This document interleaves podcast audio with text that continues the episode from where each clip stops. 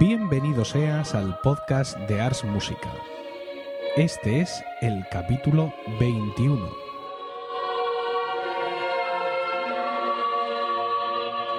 Muy buenas, espero que estéis todos bien y deseando pasar un momento hablando con nosotros sobre música antigua.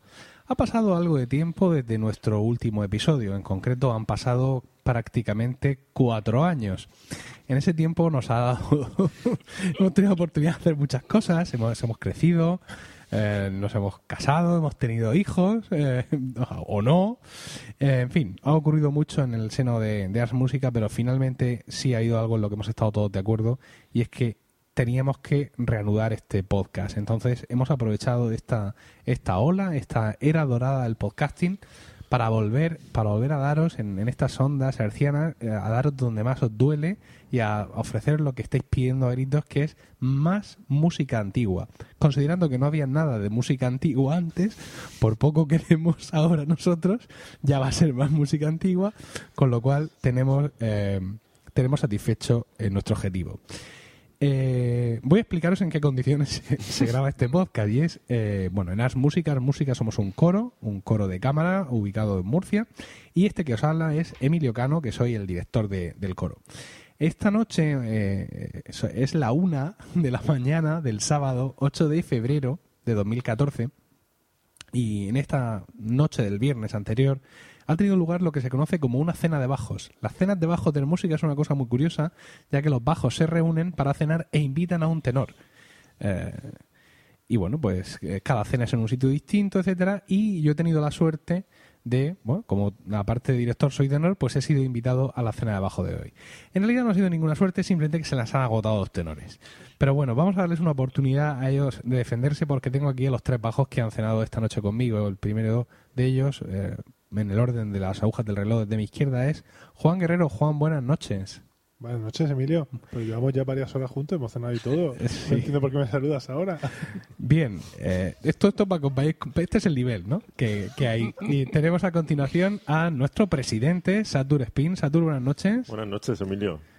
Y a continuación tenemos a eh, Manuel Soler. Hola, buenas noches. No tiene, no tiene ningún cargo, Manuel. No, ahora mismo no. Somos un coro pequeño y no tiene ningún cargo. ¿Cómo, cómo- Fui, cómo fui- es posible esto? Fui subdirector en Sí, su día, mucho tiempo. pero ya no. Bueno, pues hemos tenido, ha tenido lugar la cena de bajos y estamos pues eh, aquí a la una de la mañana rodeados de cables y micrófonos y en unas circunstancias muy similares a los que se grababan, a las que Pero a las cuéntale. circunstancias en las que se grababan los anteriores capítulos de la música que tenéis disponibles para escuchar para saber de qué iba el tema, ¿no? Es decir, eh, altas horas de la mañana, hemos cenado, estamos aquí con nuestros micros y hay cubatas. Es un poco el planteamiento, el punto de partida. Ah, no obstante, es decir, nuestra intención sigue siendo difundir la música antigua, aunque mm, percibáis un tono relajado, podemos decir. Sí. Sí, Jovial, jovial. que percibáis un tono un poco laxo. Ah, esto va de música antigua y es de lo que, de lo que vamos a hablaros eh, en unos segundos después de una promo. ¿Conoces el significado y el origen de palabras como musa o hermafrodita? ¿O de expresiones como talón de Aquiles o complejo de Edipo? ¿Sabes por qué los Juegos Deportivos que se celebran cada cuatro años son olímpicos? En Olimpodcast te explicamos los mitos más fascinantes de la mitología griega, con episodios breves, divulgativos y amenos. Nos encuentras en iVoox, en www.olimpodcast.blogspot.com y en nuestro correo olimpodcast.gmail.com. Olimpodcast, la mitología griega contada con sencillez. Bueno, vamos a empezar con el primer tema que tenemos hoy para, para tratar. Eh, en Ars Música, durante este curso 2013-2014, eh, tenemos en programa eh, una misa de Johannes Ockeghem, que es la misa Cuyus Bistoni. Eh, Ockeghem es un compositor de las primeras generaciones de la escuela franco-flamenca, es una música muy característica, con, una, con un gran componente matemático, por así decirlo, Ockeghem era muy aficionado a todo este tipo de juegos, eh, enigmáticos, y la misa Cuyus Bistoni no, lo- no le va a la zaga, porque es una misa en la cual, cambiando cambiando la distancia entre los tonos, cambiando los modos, pues te permite cantarlo realmente, como dice su, su título, en cualquiera de los modos renacentistas. En principio solo en los auténticos, porque en los plagales es bastante más complicado por la aplicación que hay que hacer de la semitonia subintelecta. Porque está Pero bueno. por hecho que todo el mundo sabe lo que son los modos musicales del Renacimiento. Sí, pero es que... Sí, sé que es un tema duro, pero mm, a lo mejor si lo nombraras... No, hombre, es más duro que no te acerques al micrófono para hablar. Así. Ahí, ahí. Sí, eh, y sin mirarme, porque si me miras, giras la cabecita Ah. y la boca se va del micro. Esto lo soluciono yo. Sí, efectivamente. Bueno, es, es encomiable el chiringuito que tiene Juan montado, porque Juan, Juan es, Ahora es- mismo me es- apoyo sobre la música barroca. efectivamente. Para- sí, sí, aga- agacha, agacha la boca para hablar, que es cuando se te oye. Ahí, Juan mejor. eh, Juan es largo como un día sin pan, entonces el, el atril que tenemos de micrófono no es suficientemente para él, entonces le han puesto dos tomos. Uno de Renacimiento y otro de música efectivamente, la historia de la música renacentista y la historia de la música barroca para que el micrófono llegue a su boca, pero él no contento con eso mueve la boca No si aleatoriamente. estás consciente de que te ha salido un pareado? Eh, sin haberlo deseado. Bueno, como sea, hablábamos de que estamos cantando Okegem y una de las características que tiene Okegem, de las cosas, pocas cosas que se conocen de él, porque cuanto más antiguo es un compositor, menos cosas se, saben de su vida. Una de las cosas que se saben de Okegem, como decía, es que era bajo, que tenía una voz profunda de bajo. Y decir esto de un compositor del Renacimiento ya es tela del telar, porque entonces digamos que las tesituras estándar, eh, las voces estándar de, de un coro eran algo más graves que las nuestras. Si nosotros hoy en día cantamos con sopranos y altos mujeres y tenores y bajos hombres, en su mayoría, en aquel momento los coros estaban formados pues por una especie de cuerda que podríamos decir que tenía una tesitura de mezzo o de alto, formada principalmente por niños, por una cuerda de tenores altos, por una cuerda de tenores mm, medios barítonos y por una cuerda de bajos. Y estos bajos, evidentemente, mm, rascaban, rascaban el fondo. Y se habla, como te decía, de que Okegem tenía una portentosa ah, voz de bajo. Y también se habla de que eh, esto se percibía, por así decirlo, en sus obras, dado que la línea de bajo aparece mm, en sus obras como especialmente favorecida o con momentos especialmente inspirados que quizá en otras composiciones no encuentran de otros autores en las que digamos que esas voces de bajo se limitan a cumplir más o menos su función armónica. Entonces, pues yo quería preguntaros, aprovechando que, que- estáis aquí, que vais a inaugurar esta nueva etapa de- del podcast de la música, quería preguntaros si realmente mm, vosotros habéis tenido conciencia de eso o en algún momento habéis sentido que estabais cantando una obra especial. Es un poco difícil de precisar porque nosotros no estamos muy acostumbrados a cantar música tan antigua, con lo cual todo ya es muy extraño. No sé, Manuel, Sí, yo te diría que no, que no he notado especialmente una satisfacción especial cantando esta línea de bajo. Esa satisfacción sí se tiene cantando música antigua, ¿no? Cantando cualquier pieza del Renacimiento. Todas las voces son muy importantes. ese, ese todas se ha acabado Sí. en, en- en las entrañas de nuestros, de nuestros 10 oyentes. Distancias al micro. Sí. Pero no, no, en Okegem, eh, evidentemente hay momentos impresionantes, pero como, como he vivido momentos impresionantes con Victoria o con Joscan o con Morales. Tiene grandes momentos, efectivamente, pero tampoco pienso que haya sido especialmente No. llamativo. Yo, yo no he tenido la sensación de decir, ¿ves? Esto está escrito para nosotros. Por un colega. Sí, sí, no, efectivamente, este estaba pensando en nosotros. Tampoco ha sido como cuando uno cantaba hace muchos años habaneras. ¿sabes? Juan. No quiero faltar de respeto a nadie, pero cuando uno cantaba una habanera, eh, purum, pum, pum, y todo aquello, sabías perfectamente que sí, eso estaba perfectamente dedicado Pensaba a lo bajo. No gires la cabeza. Vale, vale, perdón. ¿Sabes? Te voy a poner un alambre en las orejas para que lleves siempre el micro en la boca. Entonces, pero bueno, bromas aparte, he notado, yo lo que he notado cantando a OK Game ha sido pues Hmm.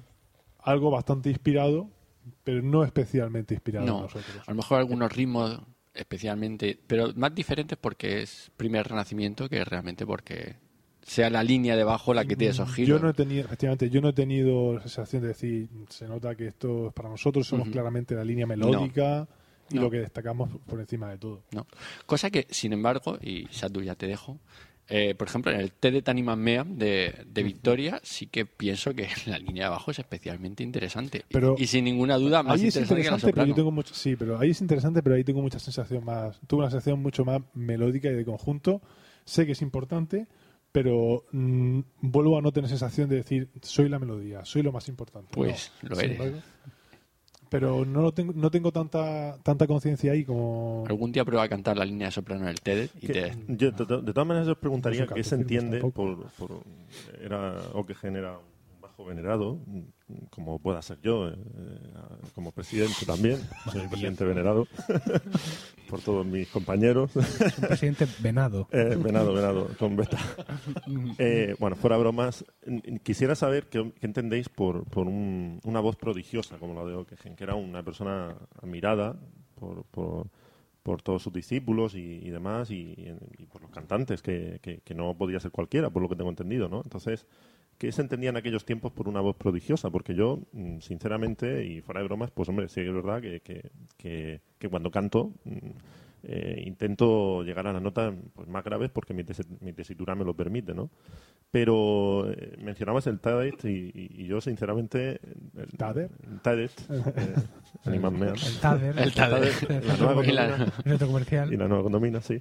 Y, y yo ahí no, no tengo la sensación de, de aportar mucho al coro. Quizá es una visión muy particular mía, pero, pero bueno, quisiera saber qué, qué creéis que se entendía por, por una voz prodigiosa en aquellos tiempos. Es decir, no- Pues yo no pienso que si se es una entendía- voz muy grave o una voz de baritón. ¿eh? por una voz prodigiosa se entendía lo mismo que ahora. Sí. Una voz bonita y alguien que cantara bien, resumidas cuentas. No, y, ahora y que, te- que tendría una tesitura que- grave, bastante potente. Exactamente. Que, es- que sería un bajo profundo y alguien con una, una tesitura especialmente grave. Básicamente. No, yo cuando nombro al TED quiero decir que la línea melódica de bajos es más interesante que la de sopranos. Sí, sí. Sin embargo, mm, tengo entendido que los compositores de la escuela fran- franco-flamenca y, y Ockeghem también, eh, digamos que, que el cantus firmus no estaba pensado para bajos, estaba pensado para tenores. ¿Esto es cierto o no estaba pensado, digamos, el, el cantus firmus se, se escribió para, para tenores, no para bajos, a pesar de ser bajo, Ockeghem? Bueno, ahí lo que viene es una, una derivación de los términos, porque eh, cuando existe en alguna obra una, una línea, se habla de, del, que digamos algo parecido a lo que ahora conocemos como cantus firmus, se habla de, del tenor, del, del motete. O sea, en, en el, ¿no, Manuel? Que, que sabes de esto más que yo. Sí, En los albores del motete, la parte tenor era la parte que llevaba esa, esa melodía, mientras que las otras partes Mm. realizaban juegos rítmicos con ellos. No es, no es necesariamente ese tenor de ese motete del, inicial, de los, las primeras polifonías, no se tiene por qué corresponder exactamente con lo que ahora entendemos por voz de tenor. Ujú. ¿no? Sí, pero bueno, muchas veces aparecía en la voz de tenor. Desde luego es más habitual que aparezca en la voz de tenor en, en Ockeghem que luego en Victoria. Pero es que el cantus firmus suele ser una voz mm, bastante sosa, con notas largas, que básicamente lo que hace es dar, Dar soporte armónico. Claro, continuo. dar una Con- estructura. No, continuo no, pero es soporte armónico y da la estructura, marca la estructura, perdóname, marca la estructura de... Es la tónica, ¿no? No, entiendo, ¿o no el, el cantus firmus es una melodía que ya existe previa a la composición. Entonces coges normalmente, por ejemplo, una melodía me- gregoriana, la pones en valores largos y a partir de ahí el compositor Empieza. compone las, las armonías y Empieza compone el, resto de voces. aquí haciendo pruebas. Ah. Ah, yo, sin embargo, fíjate que ah, sí he visto en, en algunas de las piezas de Ockeghem, mm, no necesariamente, nosotros hemos cantado eh, la misa Cuyus Bistoni y Alma Redentoris Mater, y en, en esta segunda enc- encarnación del programa que, que vamos a ofrecer el próximo martes 11 de febrero, seguramente el podcast salga, salga después de esa fecha, vamos a cantar Donald Tremer, que es una de las chansons, pero en general en la música de Eukegen, que es una música que yo me preocupa en estudiar bastante, sí he visto muchos momentos donde sí veo una línea de abajo que digo, esto solo es posible en Eukegen. Y vosotros las habéis cantado. Eh, yo tengo ahora mismo aquí delante en, el ordenador eh, el Alma Redentoris Mater, precisamente, y hay, muchísimos momentos donde son los bajos los que conducen al clímax de, del, del motete, que suelen ser partes muy, muy trabajadas armónicamente, y también hay otros muchos momentos donde los bajos tienen una presencia melódica sumamente inusual, ¿no? Evidentemente, buscar una relevancia de los bajos o un favoritismo de los bajos en una misa como la Cuyus Bistoni, que es tan teórica, que carece de una melodía, de un cantus firmum, de un motete al que parodia, pues es más difícil, ¿no? Eh, porque es todo mucho más abstracto. Pero sin embargo, si nos vamos al Alma Redentoris Mater, como digo, o, o a cualquiera de las otras misas, yo creo que sí, realmente eh, aquí hay, hay algo donde rascar. Y debe de ser así, independientemente de que nosotros lo percibamos o no, porque yo no he escuchado que se diga esto de otro compositor con Mm, respecto a su voz. ¿no? Victoria no es. No estamos cantando saltos de cuartas, quintas, yo Mm. estaba prácticamente todo el rato Mm. y la figura melódica no tiene nada que ver, aun siendo anterior, no tiene nada que ver con las que se- las que hemos cantado, por ejemplo, con Morales o con, o con Victoria. Pero diría, Emilio, que encuentras en, en la línea de bajo giros o momentos que no encuentras en las otras voces. Sí, yo creo que sí, ¿eh? yo creo que sí. O, o no ya que no encuentro las otras voces, sino que me parecen ah, sumamente eh, inusuales para estar allí, lo cual ya es Esto suficiente. denota, esto denota cua- hasta qué punto hemos llegado a estudiar la partitura más allá de nuestra pura línea melódica, lo que, mo- lo que las hemos llegado a ver. Yo, yo, la, yo la verdad es que sí lo, sí, lo, sí lo he visto, es decir, hay, sobre todo cuando yo tengo la partitura delante y veo en cada momento eh, a qué cuerda pues tengo que mirar o a qué cuerda le tengo que pedir un especial, una especial presencia o lo que sea, me encuentro en el Alma Redentoris Mater, que ya os digo que me parece que es una obra en ese sentido más, Más significativa. más significativa por ser más, mm, más corriente, me parece que la misa es más inusual. Eh, sí me encuentro en muchos momentos buscando a los bajos, buscando esa complicidad que generalmente busco en otras cuerdas, gen- generalmente tenores y sopranos, porque son las que, bueno, por la estructura armónica de las piezas, suelen llevar más el, el liderazgo. Es decir, en- en- me encuentro, insisto, en, en este concierto mirando a los bajos o, o buscando a los bajos eh, mucho más que en, que en, que en, otras que en otras ocasiones, ¿no? Y Quizá porque normalmente confía bastante en nosotros y no hace falta. no, creo que sigo No, confiando. la- ha quedado claro su matiz de excepción. Sí, no, hombre, Emilio como, como director también tiene una percepción global mucho más... Ya, ya, ya. Bueno, también sin duda secada por mi preferencia indisimulada hacia los Hacia los tenores. tenores, ¿no? No, pero, pero bueno, tampoco estamos aquí para hablar de eso.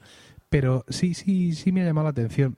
Evidentemente, no sé si, mm, si esto, digamos que está, mm, no sé cómo decir, si, si estoy inducido, ¿no? O sea, si ya he ido a buscarlo, si yo no hubiera leído nunca Ujú. que Ockeghem cuidaba especialmente la línea de abajo, si yo hubiera llegado a esa misma conclusión, ¿no? Porque es todo tan sutil.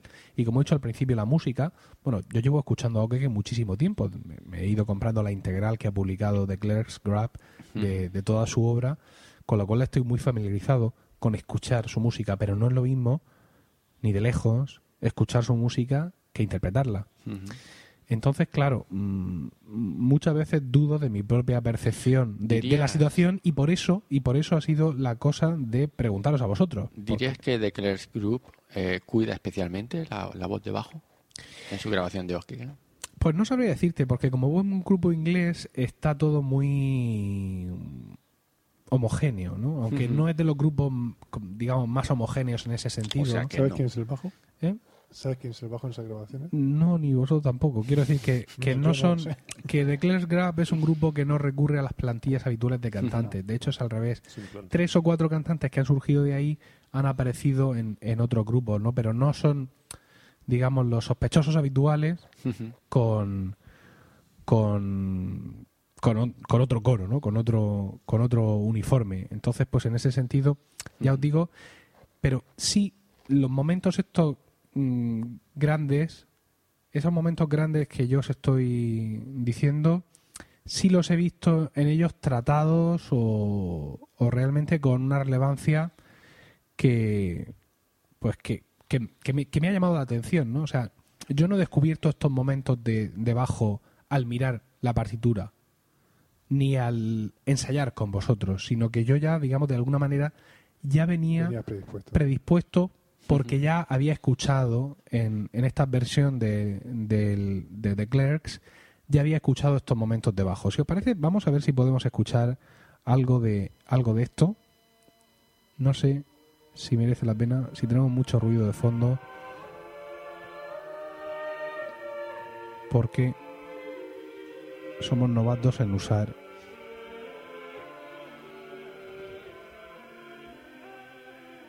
¿Nos crujirá la cae, Manolo? No. Vale.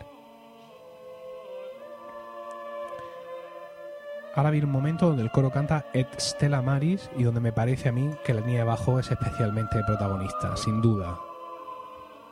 Aquí lo tenéis.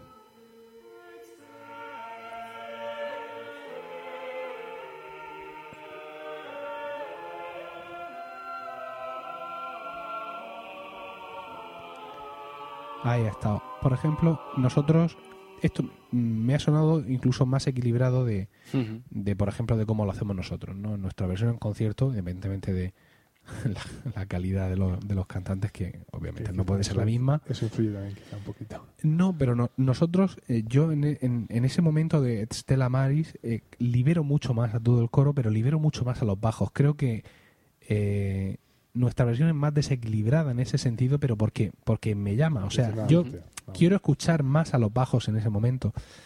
Eh, tenemos un nuevo música entre manos, es decir, una plantilla distinta. Y seguramente sobre el papel no son los mejores números, es decir, cinco sopranos, cuatro altos, cuatro tenores y cuatro bajos, para hablando de cantantes amateur Ujú. y para este tipo de música, quizás no es la proporción más adecuada, quizás suena mucho bajo. Harían falta algunos sopranos más para equilibrar, pero mm, realmente teniendo esa plantilla y sabiendo lo que íbamos a cantar, me pareció idóneo en su momento y, y no estoy para nada para nada arrepentido.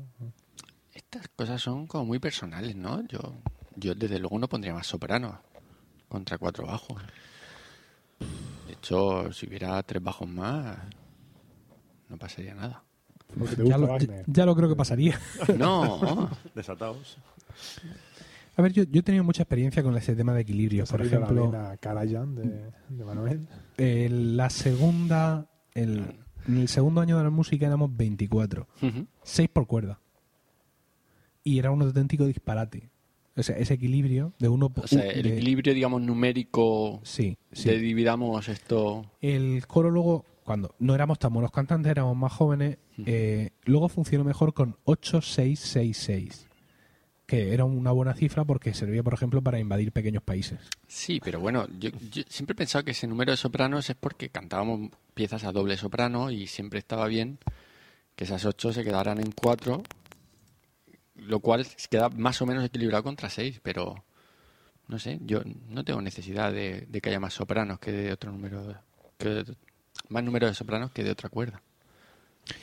Bueno, también depende de los cantantes que tengas, pero bueno, hay ciertas con- convenciones, eh, digamos que estándar sobre el tema del equilibrio, de que sí, siempre sí. tiene que haber más sopranos, porque bueno, las voces blancas en un momento dado pueden ser más pueden tener menos presencia o Sí, lo que como, sea. como en la orquesta, que hay más violines que... Sí, una cosa así. que Una orquesta tiene dos, tres violonchelos y tiene ocho. Encuentro, encuentro tu comentario eh, efectuado de manera general para cualquier tipo de, de- de programa. Pero para esto que estamos hablando de Okegen, que precisamente es un bajo prodigioso y que escribe sus obras para los bajos, Pero que lo fuera Permítenos él, que nos luzcamos. los No, hombre, decir, por supuesto. Evidentemente nosotros queremos, eh, vamos, creo que cuatro bajos en comparación, en nuestro caso particular, con el resto de las cuerdas, pues hombre, eh, llevamos la voz cantante y cuando hay tenores, pues, pues nosotros respetamos efectivamente esa proporción y obviamente los tenores son muy importantes en todas las obras y, y nosotros pues, pues no sé, vivimos nuestro momento de oro. Yo he escuchado, fíjate, he escuchado alguna grabación de los Sistine donde por el motivo que sea había muchos más bajos en el coro que de cualquier otra otra otra voz y el resultado es intrigante. Eh, eh, este programa y este equilibrio estaba ya pensado antes de que Juanjo confirmara que se marchaba de Erasmus y no era algo que me preocupara. Juanjo era el quinto bajo. El quinto Sí. bajo, ¿sabes? Tener cinco bajos no era algo que me preocupara en, Mm. en, en absoluto, ¿no? O sea, Pues lo mismo porque pensabas que tenías más sopranos también. No, no te creas, no. O sea, mm, era, era más bien el número de bajos comparado con el número de tenores, por así Es que decirlo. ¿no? éramos cinco bajos y siete tenores. Si no. ¿Siete tenores? No, hombre, ¿Siete, no? tantos no. ¿Cómo que siete? Bueno, vale, seis. los de Cinco, ahora y los de cinco, antes. cinco tenores. No, cinco no había más. Sí, no, no, no, haber- no, no. José Miguel. seis. Sí, claro, sí, y 15 y 22 en la Corona Universitaria No, la no, novena. no de eso. No, Entonces, ver, nosotros teníamos lo- José Miguel y Alfonso, Ángel, Andrés y Eduardo, cinco. Sí, pero es que Juan está Claro, contando eh, los, los nuevos Ed- de ahora. ya Eduardo ya no estaba, Eduardito, todos. Ah, vale, vale, vale. Y Domingo no había llegado. Y Pablo, y Pablo tampoco. Y Pablo no, no, tampoco. pues o sea no, que- estaba pensando en Eduardito. Bueno, como sea, el hecho de que se nos haya ido ya el tema de las manos significa que este, este asunto de, de la preeminencia de la línea de bajo en OK Game ha dado al menos esta noche Sí. ya todo lo que tenía que dar, con lo cual vamos a hacer una pequeña pausa y seguimos con otro tema.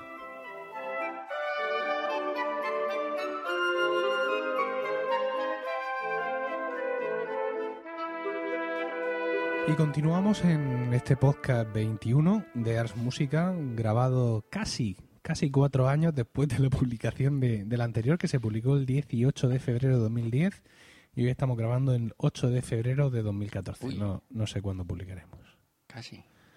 porque esto va a llevar edición. Sí, seguro. Sí, creo que sí, algo de edición va a llevar. Bueno, eh, vamos con el siguiente tema de hoy, que es un poco nuestra relación con, con la discografía existente de música antigua y con nuestros hábitos en casa, ¿no? Bueno, la música antigua es un repertorio que, que es limitado por, por definición y la discografía disponible también es limitada. Pues también mm, en- económicamente tampoco debe de ser muy lucrativa, ¿no? Porque aunque la música antigua ha tenido un gran boom, pero vamos, mm, eh, lo que está claro es que los grupos no se hacen ricos vendiendo discos. Ni siquiera los Talis Scholar, por ejemplo, que podrían ser los que más venden, o Gardiner en el campo Más de la música. Sí, seguro. Bueno, los Sistine tienen bastantes más discos y, Mm. y han tocado muchos más palos. Sí. Pero bueno, que en cualquier caso ellos realmente no se hacen ricos con eso, sino que sus ingresos vienen de los conciertos. Entonces yo no sé si hemos podido llegar nosotros o incluso el mercado en general a un punto de estancamiento con el tema de, de, de las grabaciones e incluso de cómo las escuchamos en casa. Yo, por ejemplo, pues podría decir que en los últimos meses me he podido comprar un disco. Perfectamente, cuando antes los compraba a gavillas. Eh, claro, dice, es que ya te los has comprado todos. Pues no, pero eh, por ejemplo, el último disco que me he comprado es un disco que lleva eh, de la misa Cuyus Bistoni, que es la misa que estamos cantando en, en Ars Music en estos momentos, y que es una grabación que lleva cuatro eh, versiones de esta misa en cuatro modos distintos. Y me la he comprado por eso, porque es un grupo al que no conozco y un grupo que tampoco es especialmente brillante. Pero sin embargo, lo que es comprarme un disco de música antigua porque sí, porque me apetece, porque este es el disco que estaba esperando, o madre mía, acaba de salir este disco y me lo compro, yo pienso que puedo hacer más de un año que no me ocurre eso. Y luego escuchar música en casa, pues yo sigo escuchando bastante música antigua, pero me doy cuenta de que, bueno, tengo, un, tengo mucha música por escuchar, no tengo un repertorio muy grande metido ahí en mi cuenta de iTunes, tengo toda mi discografía, tengo más de 300 CDs, pero me doy cuenta que cuando no estoy escuchando, digamos, lo que tengo que escuchar para el coro, para la programación del coro, lo que estoy escuchando es lo que me gusta, o sea, lo que ya me gusta, ¿no? Lo que ya conozco mucho y lo que me apetece escuchar. Tengo por ahí un montón de misas de Gomber, de Joscan y de un montón de compositores misas que habré escuchado una vez, si acaso, pero mm, no sé, mm, no tengo esa cosa de volver a escucharla. Entonces, mm, no sé si es que he perdido la ilusión de vivir. o quizá podéis coincidir conmigo, mira, es que llevamos muchos años, muchos años en esto y Sí, yo creo que va más bien por ahí, Emilio, ¿eh?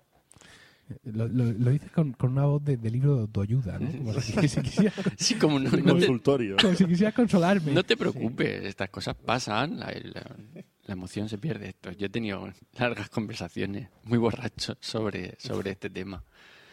Y incluso te diría más que no sobre escuchar música, sino sobre cantar música. ¿no? El momento en el que, pues lo mismo cantar no te emociona tantísimo como, como antes. Y se asusta un poco eso, ¿no? No sé, yo, yo lo, lo que es la práctica mm, de la música eh, sí la mantengo viva y con la, con la misma ilusión y además eh, superando Mm, obstáculos, por decirlo, Ujú. me, me da muchísima pena llamar obstáculos a mis hijos, pero la realidad es que pues tener hijos siendo el director del coro es algo, es un reto para todos nosotros, ¿no? En cuanto a organización, porque mi vida familiar afecta al coro, pero yo sigo pensando en qué vamos a cantar a continuación y todo eso, pero eh, eso, veo que, que veo que aparte de que ya no hay tanto publicado, porque la crisis también ha afectado al sector, no me veo como antes entrando a una FNAC o al corte inglés o a lo que sea y saliendo con siete CDs en la mano. A mí, personalmente, me, me, me ocurre que, que tengo un poco sensación de estancamiento en, en el sector. O sea, si yo te pregunto a ti por tus grupos preferidos de música antigua, seguramente sean exactamente los mismos de hace 15 años. Sí. O sea, los talis siguen siendo la referencia o el huelga. Sí, para mí sí. No, eh, para, para ti y, y hasta donde yo sé para cualquiera, porque le pregunté a gente que, que se- de la que se compran muchos discos y, y no aparece ese nuevo grupo que de repente te redescubre una misa cantándola de otra manera o, o haciendo unos matices o mostrando una disonancia de una manera diferente. Bueno, han salido otros grupos, pero todos se mantienen como en una segunda fila. Por ejemplo, Mm. ahora mismo estoy pensando en Tenebre, de Nigel Sword, o, por ejemplo, en su momento, porque ya hace tiempo, eh, de Clash Grab con el tema de Okegen, pero que se han quedado ahí, es decir, no han eclosionado, por decirlo de alguna manera, o incluso... A la eh, mire. ¿eh? A la mire. Sí, a la Mirre, a la Mirre también podría estar ahí, pero también sigue estando en esa... mm, ¿sabes? Pero, pero es por lo que dice Manuel, el mercado se ha estancado y tú para Sí. eclosionar necesitas discografía. O sea, a la Mirre tiene que, aparte de los discos que lleva, tiene que grabar su Requiem de Victoria, Ujú. tiene que grabar sus Lamentaciones de Lasso, tiene que la- grabar sus dos o tres misas de Josquén, y yo no sé si el mercado está para esos ruidos. Sin embargo, yo eh, creo que mm, el mercado de, de la música antigua es menos permeable a toda la avalancha, a la revolución tecnológica que vivimos hoy en día, con plataformas como Spotify y demás, en la que accedemos a canales, eh, ya existen de música antigua y demás, pero eh, el verdadero especialista como vosotros y como los que nos gusta la música, aunque mi, edad musical en este sentido es, inferior a la vuestra eh, con respecto a la música antigua, pero sí que me siento identificado en cuanto consumidor ha sido este tipo de música, pues sí que es verdad que, que, mm, hay versiones que los que no tenemos una, una discoteca o discografía tan, tan grande como la vuestra, pues sí que es verdad que, encontramos eh, eh, que siempre en, en estos canales la- las versiones son iguales, es decir, son siempre las mismas versiones, los mismos grupos y demás. Sin embargo, cuando uno quiere encontrar un motete cantado por un grupo, en fin, eh, especial o cuando busca una cosa muy concreta, sí que cuesta más eh, hacerse con él y, por eso digo que tengo la sensación de que de que el mercado no está no ha tocado techo, por lo menos para los que no tenemos un bagaje tan tan amplio como, como vosotros. Pero Hombre, sí no ha tocado techo porque, como decía Manuel antes, hay tanto escrito, perdón, hay tanto compuesto Hmm. que tocar techo significaría que se ha para grabado Okegen, todo. por ejemplo, son 10 misas. Pero sin embargo. Okegen tiene 10 misas, creo. Entonces, Bien, vale, pues a tiene, tiene, es menos grabado- prolijo que otros, que otros a lo mejor se han autores. grabado las 10 misas de Ockeghem, Sí, se pero habrán grabado. Pero, escrito es que no se puede tocar techo. pero, pero mm, yo me refiero que a lo mejor las versiones que están disponibles en las plataformas como Spotify y demás, o accesibles al público, yo ahora compro la música en iTunes y todo esto, pero, pero sí que es verdad que las mm, cuando tú buscas una versión, me ha pasado cuando, cuando Emilio nos pone, eh, pues para que vayamos oyendo la- las, los, los motetes que vamos a interpretar en un programa y demás, encuentras que las versiones que, por ejemplo, nos facilita Emilio no están disponibles en, en Spotify, no están disponibles en iTunes.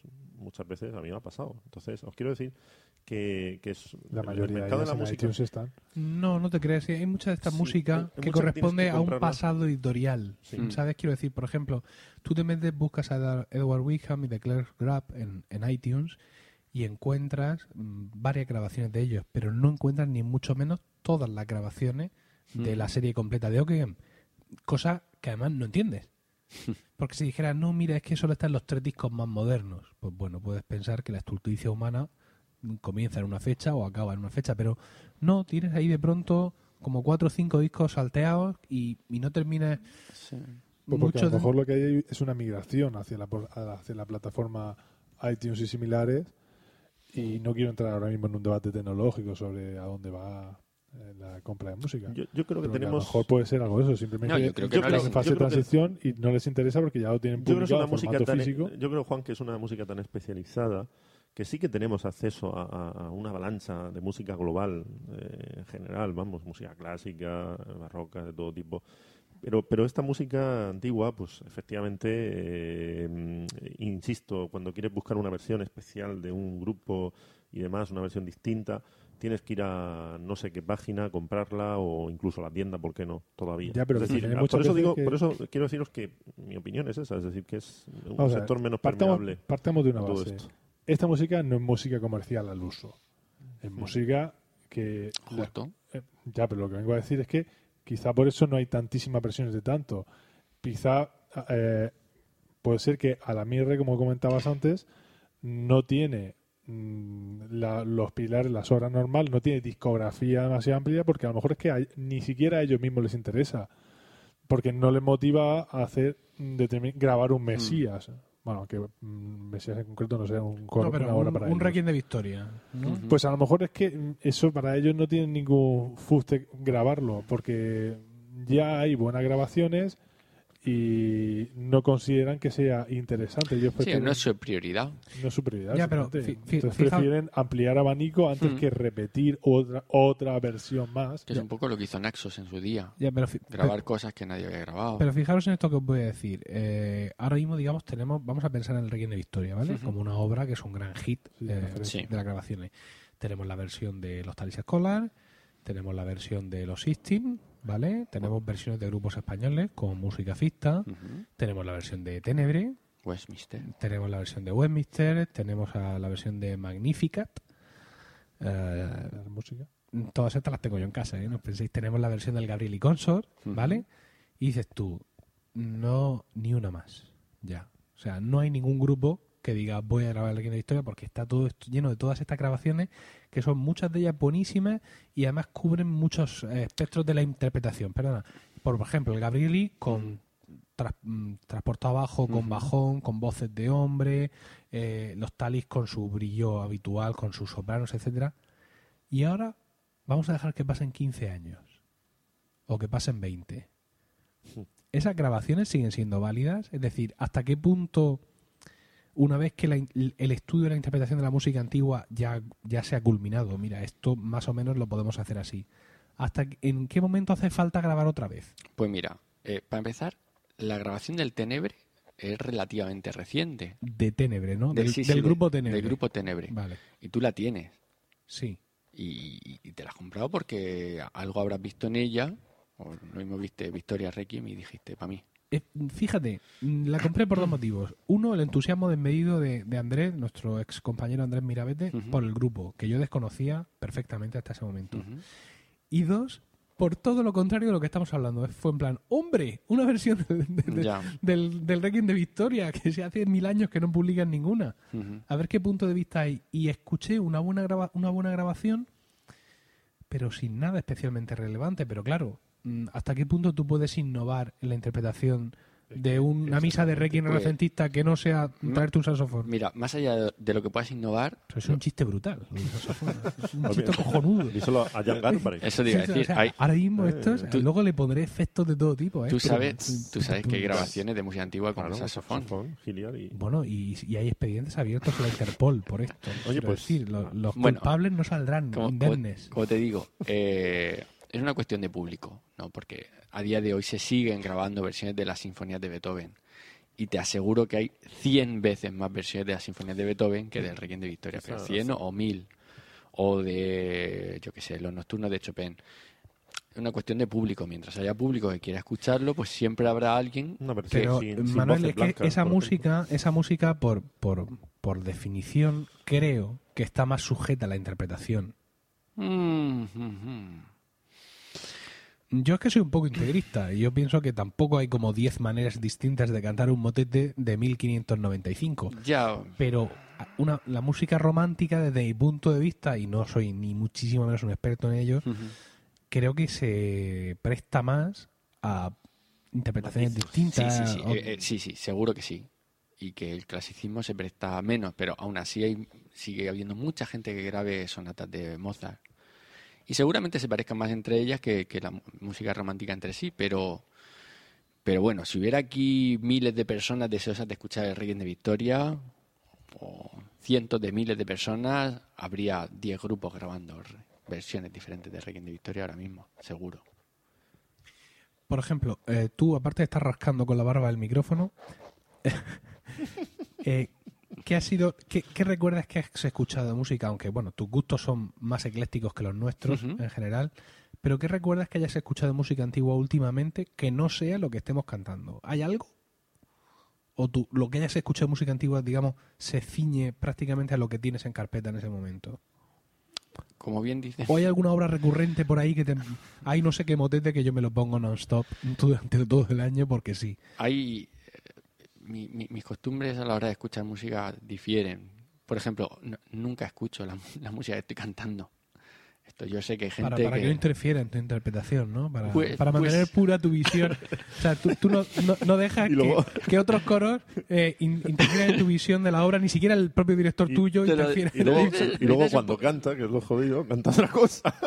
Lo dices un poco en broma, pero, pero es, es cierto, no, no tengo Sí. ninguna necesidad. Me, me gusta, me gusta el contacto directo con, con la partitura. Directo el, el mismo día del ensayo, ¿no? Vista. Sin haberlo visto. La improvisación. Es un Sí. pianista ya, sí, le va.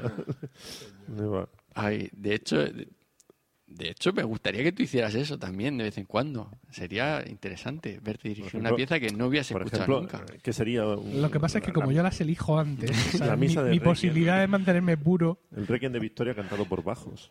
Sería espectacular. solo bajo. Estamos en Sí, una. de- Desde luego coincido en contigo en que sería un bajos, espectáculo. ¿eh? Y entonces, pues claro, la música que a mí me, más me, me puede emocionar, ya te digo que no, no suele coincidir con la que escuchamos. Porque cuando la cantamos, la, luego escucho la grabación y es como que no llega ni a la mitad de la mitad de lo que yo vivo cuando la canto. Es Entonces, que son muy buenos. no, supongo que es la música en directo y, y- y entonces como no, pues para esto es que ni la escucho. Oye, no lo recuerdo ahora mismo, pero tú has dicho alguna vez, eh, con un gran sentimiento por tu parte y con una gran emoción, que había una pieza que para ti la mejor versión de esa pieza, después de mucho tiempo, seguía siendo la nuestra. Sí, sí. Vexila De Sin- de Victoria. Sin ninguna duda. Además, lo, vamos, lo, lo mantengo y lo defenderé ante quien haga falta. Aquella versión de, de Cartagena. de ¿verdad? Cartagena con las Con campanas, las campanas. sonando así. Pero también me pasa que, que Pónela, ponla. Que, que ya la hemos puesto. Antes este podcast tenía muchas secciones y una de ellas era Ars Música en conciertos. Ujú. Y en, en- ya la pusimos allí. en- Live. también me pasa justamente lo, lo- lo contrario que dices tú, que es que dices, ¿cómo se puede hacer esta pieza? Pues yo hay piezas que sigo esperando, sigo esperando con una versión de referencia. Así soy yo. Bueno, pues vamos a parar aquí justo esta sección y vamos a averiguar cuál alguna de, de estas piezas de las que Manuel y seguramente sus compañeros también esperan una versión de referencia y vamos a, ser- a ver si es posible incluso que Ars Música sea capaz de ofrecer esa referencia. Volvemos enseguida.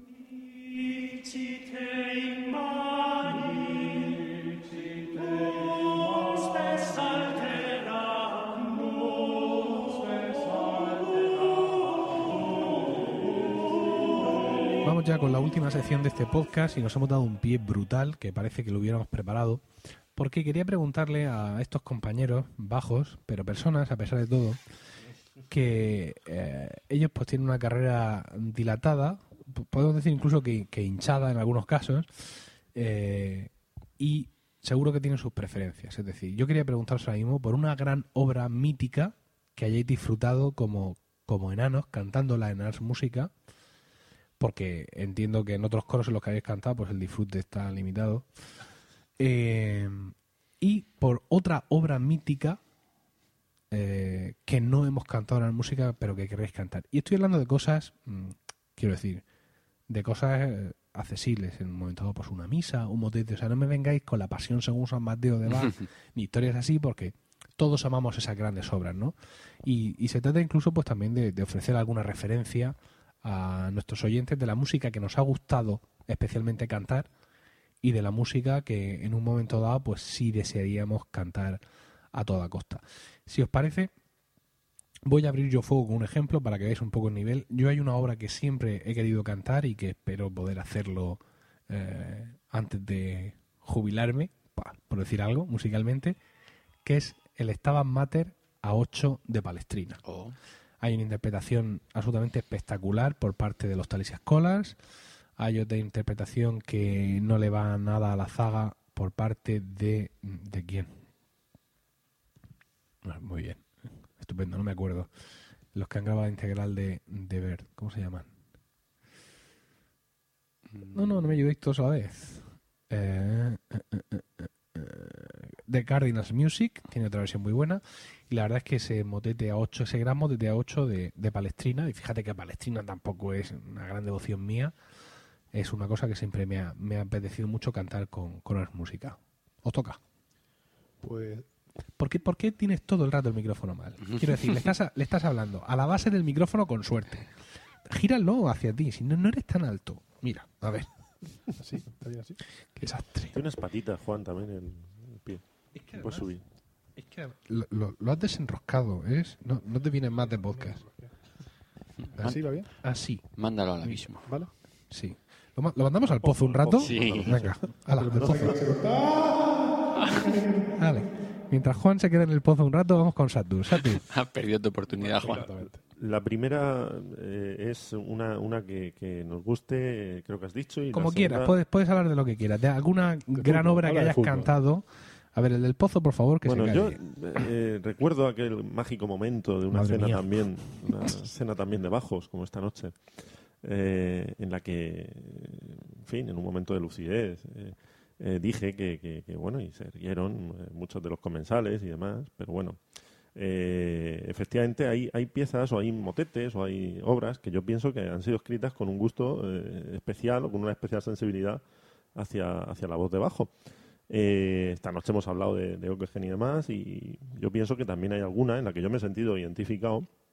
Es mi sensación, ya sé que a lo mejor el compositor no, no pensaba lo mismo, pero bueno, para mí, para mí por ejemplo, Tota Pulcra es de Henrik Isaac, pues me pareció una- un motete muy, eh, muy interesante para, para mi tesitura y para mi, para mi voz.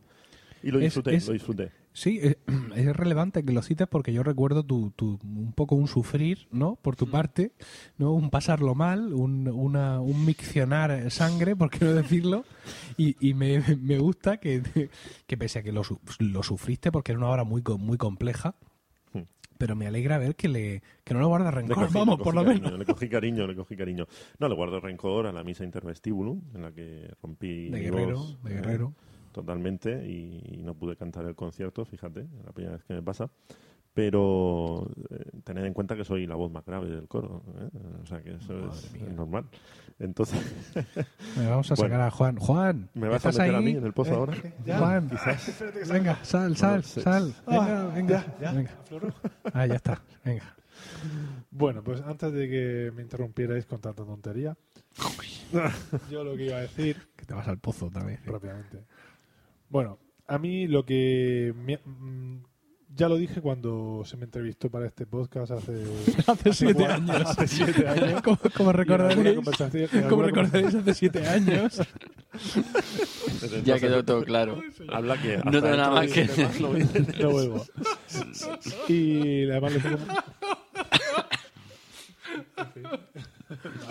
Tú, tú sigue, Juan, sigue. Dime, yo sigo. Pero Y- que, me, que me tomando al pozo. Me gustó mucho, además fue un momento muy emblemático para la música. Le tengo especial cariño a haber cantado el Requiem de Victoria, Oh, como, como es lógico. Eh, fue un momento bastante entrañable para mí y disfruté como un enano cantando eso, para que nos vamos a engañar. Estás hablando, evidentemente, del primer Requiem de Victoria, el que cantamos Sí, la, en, la nuestro, la- la primera vez que en nuestro décimo. décimo aniversario. ujú. Aparte, Concretamente, Por tengo cierto, la sensación de que Oye, no le he dado al botón. 20 años. vigésimo, Ah, vigésimo, Ah. vigésimo. Sí, sí, sí, le he dado Sí, sí, botón. le al botón. estamos, estamos grabando, pero es vigésimo aniversario. Es increíble, ¿eh? ¿Hoy? ¿A esta hora? No, pues tampoco. Bueno, aquel primer Requiem de Victoria. El primer. Requiem de Victoria, a- a- además el Requiem de Victoria es un poco, me atrevería a decir, el buco insignia de Se ha Armúsica. atrevido a decirlo. Comulgaste, comulgaste con, en la comunio, ¿no? Con, con él. Por especialmente, especialmente Mm. es lo que más... Bien, tengo que responder de esa forma. No, al pozo, Satur. Venga. Bueno, jo- oh, oh, oh. Y No, no, no, no, no me he caído. Ah, ahora sí. Venga. entonces, lo hemos- Era Manuel, era Manuel. que ¿Por todo el- qué? Qué desastre, ¿no? A ver, Satur, a ver. Yo, Estoy no. estoy intentando decir una cosa bonita y no me estáis dejando. Venga. Bueno, no, en serio. Que se ha convertido un poco en una pieza eh, insignia para nosotros. Eh, mm, hasta el punto de que prácticamente sin ensayarlo se ha presentado una misa de difuntos y hemos sido capaces de cantar cualquiera de sus partes eh, Mm. mm, así a bote pronto. ¿Por qué? Porque la hemos interiorizado ya hasta, hasta ese nivel. Ujú. Eh, entonces, bueno, eso respecto a lo que a una pieza grande. Otra pieza que me gustó mucho cantar, Pero pequeña. Pero me refiero no a un a- Una pieza ahí. no una, no una sí, misa entera y pequeña tampoco es. Es una de, de el Neir Ascaris de, Oh. de William Byrd porque esa pieza la canté en, en el concierto que di, bueno, en el concierto que dimos, en, el que fue mi último concierto antes de, de irme de la música durante dos años, que me tuve que ausentar. Entonces, no sé, le tengo especial cariño a esa pieza. Tu pieza de despedida. eh. Algo así, para mí fue un poco así. Ujú. Entonces, pasamos ahora al apartado de qué me gustaría. Eh, ¿Qué eh, me gustaría? perdona, estoy yo antes porque me queda la mitad. Esa parte no la he abordado yo. Bueno, eh, Sí, sí, moderador. Venga. Es mi turno. Si, si parece, acabo yo con la primera Sí, parte. venga, Efectivamente, sí. Primera venga. ronda, sí. y Venga, ya vale. pasamos a la Vale. segunda. Sí, bueno, antes hemos hablado de Vexila Regis. ¿De, de qué? Vexila. Ah. Vexila Regis Con de, campanas, con campanas. de Victoria. Y, y yo diría que, que siempre que, que hay una pieza que me, me llama especialmente, es una pieza. mm, Sobria. una pieza larga en la que hay algún momento muy especial. Por ejemplo, eh, hablando del Requiem de Victoria, a mí me, me sobrecoge el Versa sin Luctum. Pero creo que sobre todo me sobrecoge el cantar el Versa sin Luctum después de haber cantado todo el Requiem, Coincido contigo. después de escuchar Ite Misa Est Sí, sí, y justo entonces cantar sí. esa pieza. Correcto. Y, por ejemplo, en Neira Ascari me pasa igual. Hay un momento hacia el final que, que- bueno, en fin, Jerusalén. Sion Deserta. claro. Que, que perdería el Sion Deserta si, si el motete empezara ahí. Yo creo que sería un- bastante más eh, insustancial que sonando cuando suena. O sea, quiero decir que el momento en el que pasan las cosas para mí es, muy importante. Por contra, a mí me gusta más eh, el Versailles in Luctum del Requiem de Victoria. Me gusta más donde está. Y me gusta terminar el Requiem con el Ite Misa Es y con el Kyrie eleison del final. Me gusta, para mí esa manera de, de terminarlo Ujú. eh, es bastante emotiva y, y me emociona esa parte así. Que, que termine que termine el Requiem entero así, no sé, tiene un, un sentimiento especial. Claro, pero justamente eso es lo que estoy diciendo. Seguramente ese Kirie fuera de contexto te parecería una Sim- pieza más simplón, efectivamente. bastante sencillita. Y sin embargo, después de todas las cosas que han pasado, cuando todo ya está acabando y suena ese Kirie, es absolutamente... Te eleva, sí. Sí.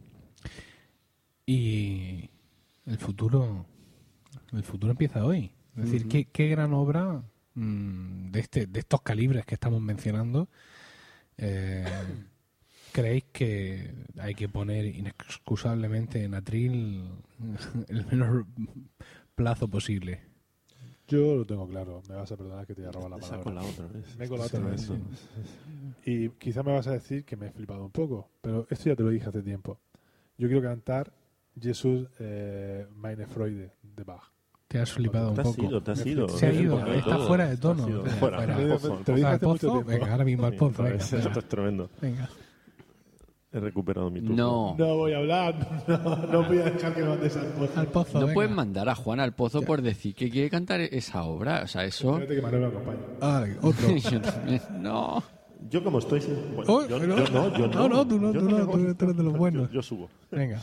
Bueno, yo sin embargo, como estoy eh, en periodo de, eh, digamos, de, de conocimiento, de, de investigación, de, de curiosidad, llamémoslo, de inquietud ¿eh? Dios musical, mío, qué periodo más complejo. más complejo, ¿verdad? Es Es una- un periodo amplio, largo. Del pozo, silencio. de yo mismo y mis circunstancias y, y todas estas cosas.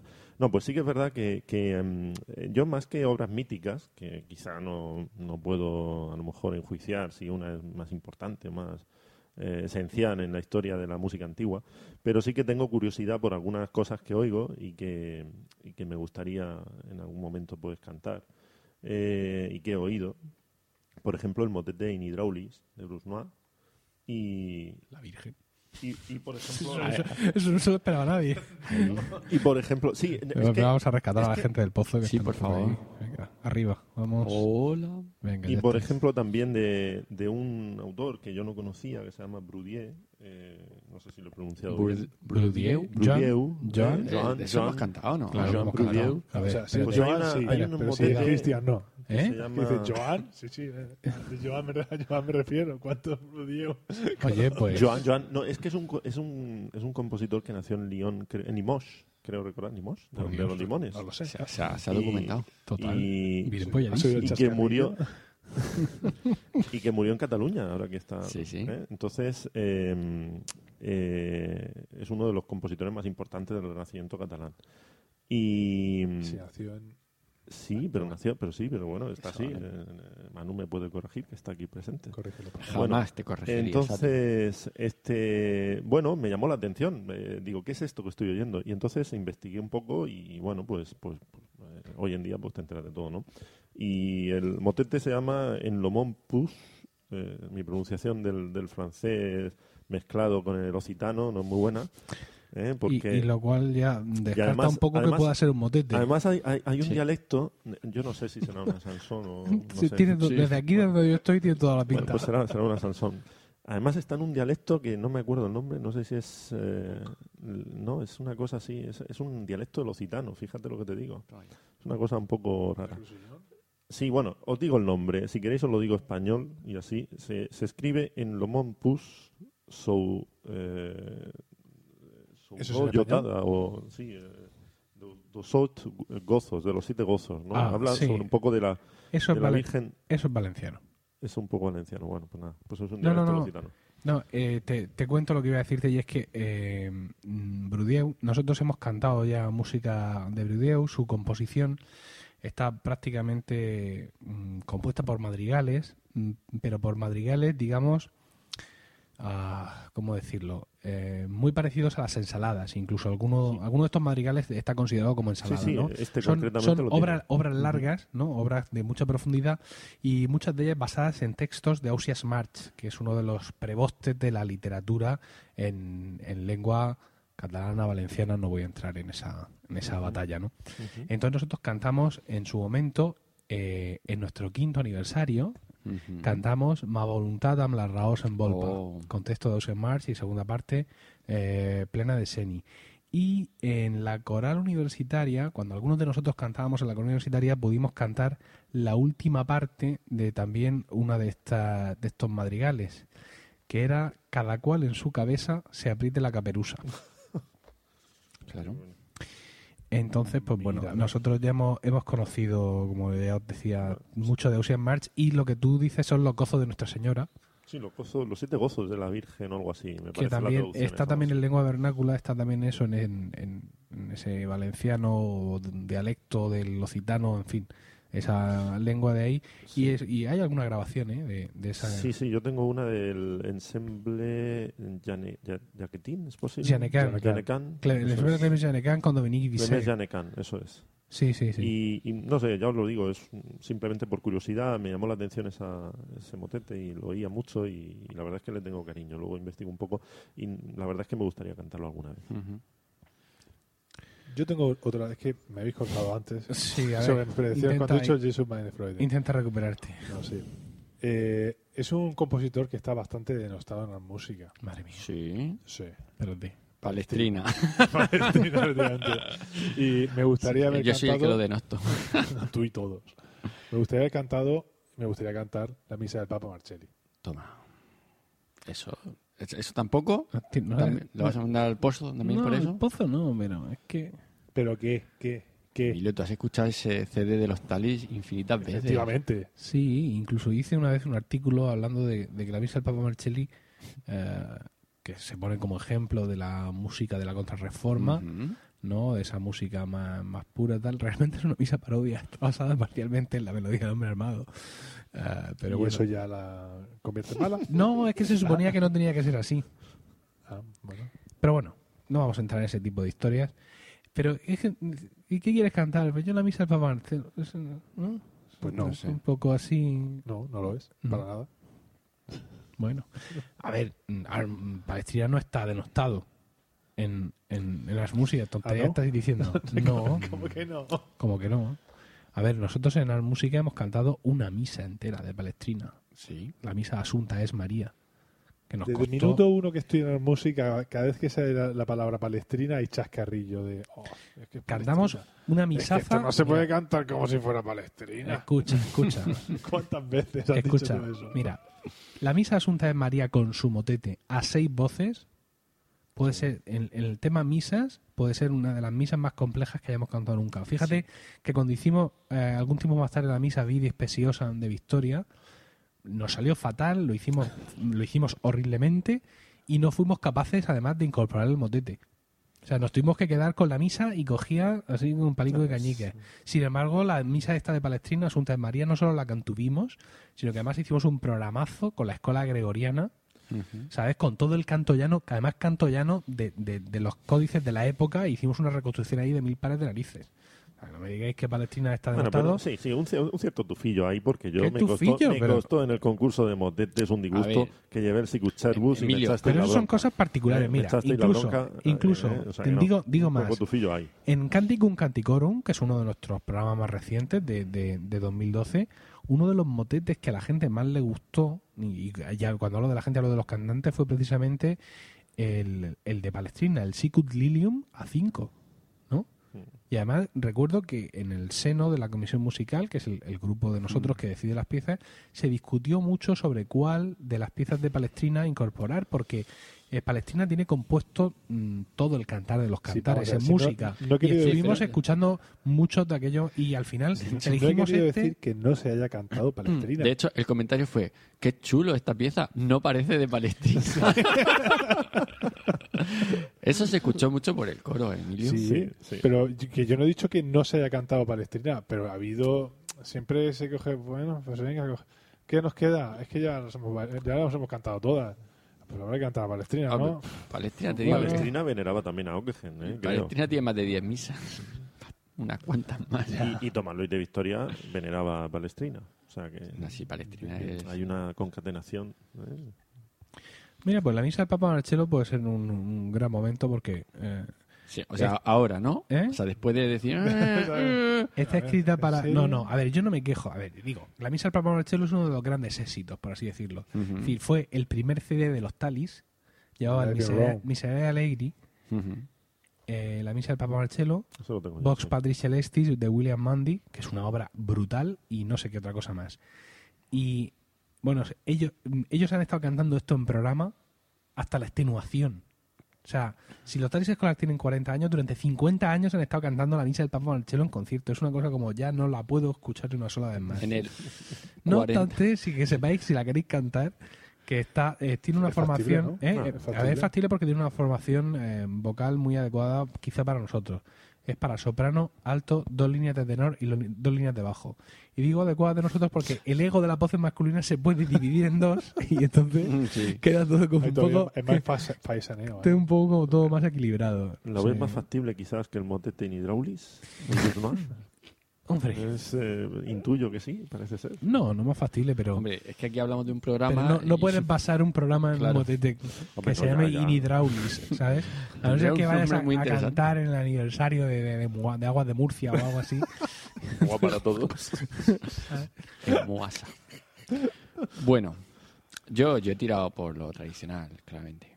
Voy a, a- antes de decir la pieza que más ilusión me haría cantar, Sí, porque los tienes en ascuas. tengo que decir que me gustaría cantar en un solo programa, en un solo concierto, Todo, todos, todo. todos los motetes ¿De quién? a doble coro de Victoria Ah, eh, Marianos, todos. Y el todos los motetes de Victoria. Mariano. Y luego te quejas de tocar techo. No, quiero decir que yo creo, Emilio, ¿los hemos cantado todos? ¿Nos queda alguno? Pues No, los hemos cantado todos. Los hemos cantado todos, pues todos el mismo día. Y además que tú Por, sabes. por lo menos por la tarde. Podemos Eso es muy asequible. No, descansar. pero No, para no, sería- no, no es y muy lo otro que iba a decir ¿Cómo también relacionado no? con eso No, no. era que me gustaría cantar todos los responsorios de, de Tinieblas de Victoria.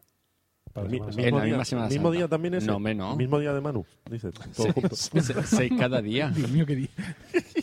En los oficios, a mí me molaría eso en los Sí, oficios. sí, eso Pero me bueno. La, la pieza, eh, esto- esto es esto un tópico, lo sé, pero la misa Miller Regret de Morales. Hombre, Fíjate. La misa Mille Regret es una tentación continua, o sea, tiene, pero tiene un, un- un problemazo y es las tesituras. Ya, lo Es sé. decir, nosotros en su momento hicimos el Sanctus de la misa Mille Regret para nuestro programa El Hombre Hombrado. ¿Cómo, cómo era el hombre? El Hombre Hombrado. Un acento en lejas. El- este programa, eh, fuera bromas, El Hombre Armado, era un programa donde eh, cantábamos eh, un trozo de una misa parodia y el motete o madrigal o, eh, o- ¿Cómo original? ¿no? ¿El, el programa más coherente? No. El- Sí, y el más sensato. el más sensato. Fue el programa más sensato. Entonces, por ejemplo, música. cantábamos la, la chanson eh, El Hombre Armado, que de ahí venía el título, y el Kiri de la misa eh, de Oquegem.